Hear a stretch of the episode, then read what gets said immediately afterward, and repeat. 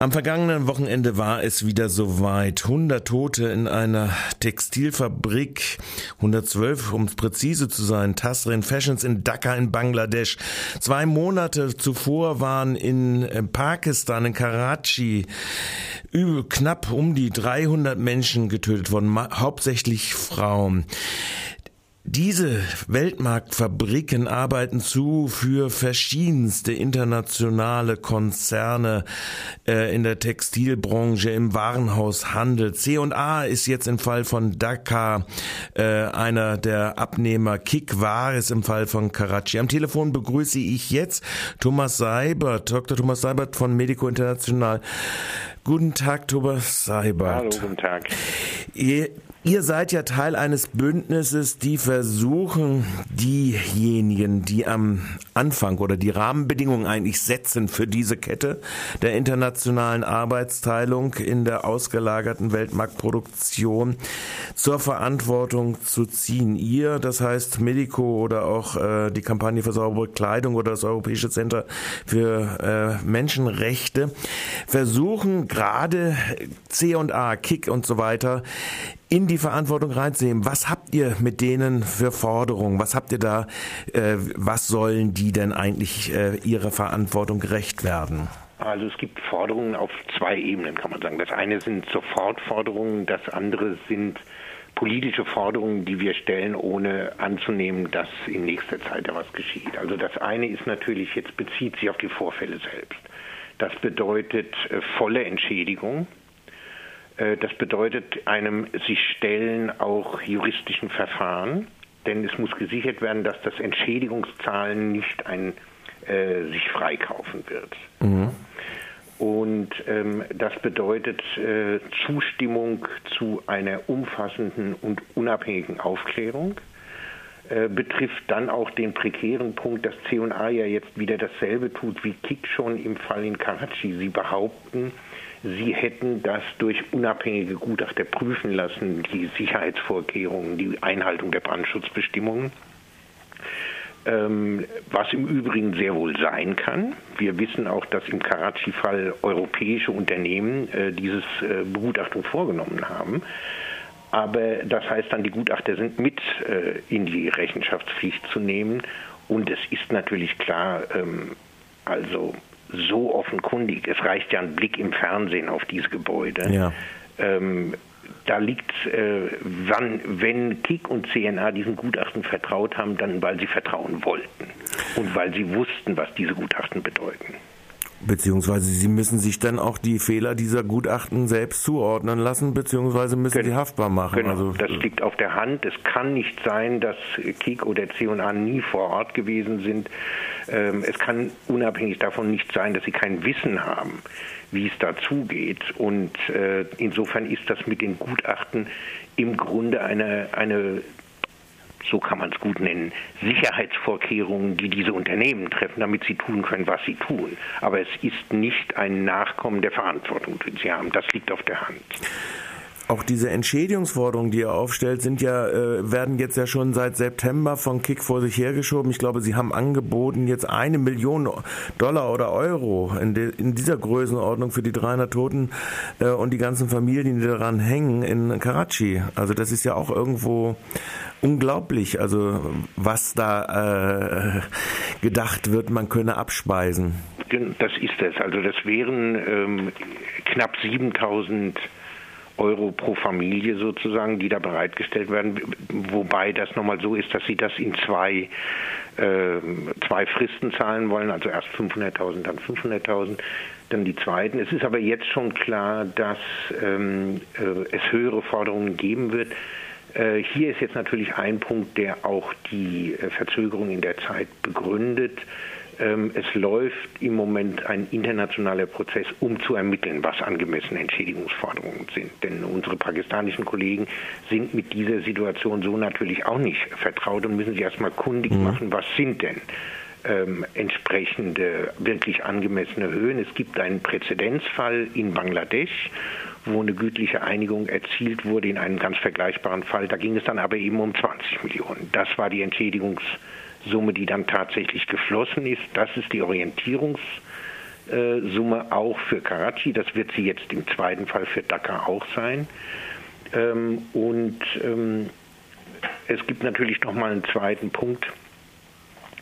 Ähm, das ist der richtig dramatische Punkt. Also noch immer stehen die Zahlen der Opfer nicht fest. Mhm. Und das liegt an einem, damit komme ich auf die zweite Ebene von Forderungen, die gestellt mhm. worden sind. Das gibt dann etwas, das klingt jetzt zynisch, wenn ich das erzähle, es ist aber sozusagen das wirkliche Leben. In diesen Fabriken wurden, in Karachi ist es gesichert, von Dhaka weiß ich das nicht, aber ich unterstelle mal, dass es ähnlich sein wird, äh, den dort Beschäftigten die Arbeitsverträge nicht ausgehandelt. Das hatte mhm. verschiedene Vorteile für die Unternehmen und für die beteiligten staatlichen Behörden. Die Leute können nicht nachweisen, dass sie dort überhaupt gearbeitet haben. Sie können keine weitergehenden Ansprüche stellen. Sie können auch keine Beschwerde führen gegenüber Behörden, zum Beispiel dafür, dass die Bezahlung unterhalb der in Pakistan geltenden äh, Mindestentlohnung ist, weil sie nicht einmal belegen können, dass sie dort gearbeitet haben. Das ist jetzt natürlich schlägt auf, die, auf das Entschädigungsverfahren zurück.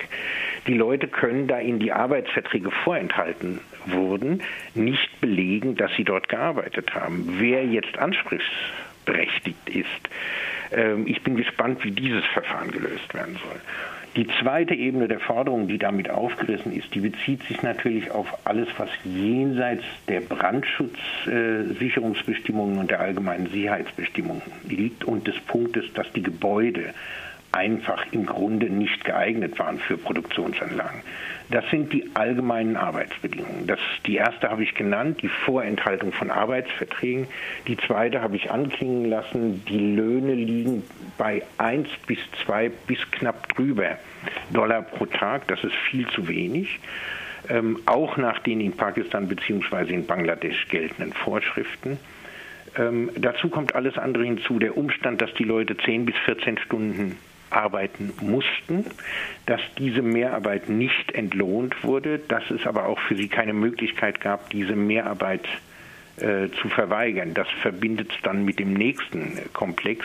Alle diese Betriebe entziehen äh, sich ähm, dem Recht der Arbeiter, das sie haben, auf gewerkschaftliche, mhm. freie gewerkschaftliche Betätigung. Das wird entweder verboten, es wird zum Teil gewaltsam verhindert ähm, oder eben im alltäglichen Leben stetig schwer gemacht. Das ist die zweite Ebene von Forderungen, dass das aufhören muss.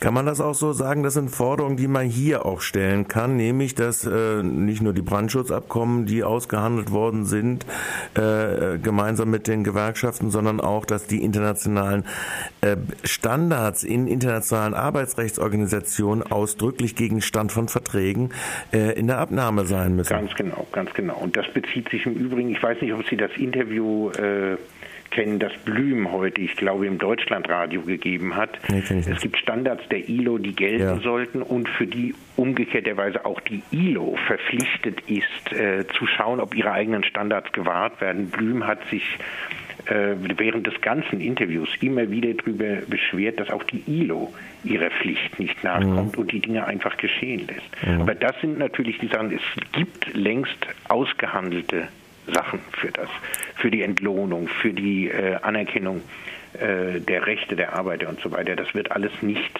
getan. Deswegen kann man hier eben Jeans für 15,99 Euro verkaufen. Mhm. Wobei interessant nochmal ist, äh, als man jetzt erfahren hat, das war mir selber gar nicht gegenwärtig, dass zwar C&A produzieren ließ, aber für den brasilianischen Markt. Mhm. Ja, das zeigt natürlich mittlerweile, ähm, was eigentlich diese Weltmarktverflechtung im Konkreten bedeutet. Ja. Das sind, wenn wir mal die Forderungskomplexe angucken, die wesentlichen Forderungen. Äh, jetzt läuft mir die Zeit davon. Wir müssen jetzt praktisch Schluss ja. machen.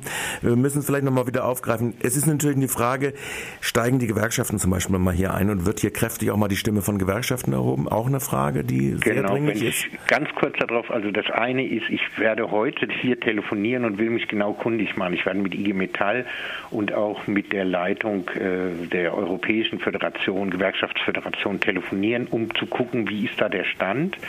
Und das andere ist natürlich die Gewerkschaften vor Ort. Ich habe ähm, quasi gestern ein kleines Beschwerdemail nachgehakt, warum ich keine Antwort von unseren pakistanischen äh, Partnern enthalte, die ich erhalte, die ich gleich gefragt habe, wie es denn eigentlich, äh, ob sie davon gehört haben äh, und bekam ein Mail, äh, dass äh, der pakistanische Kollege direkt nach äh, Bangladesch, nach Dhaka geflogen ah. ist. Das mhm. heißt, es gibt auch eine Vernetzung der Gewerkschaften vor Ort. Das scheint mir ein enorm wichtiger Punkt ja. zu sein.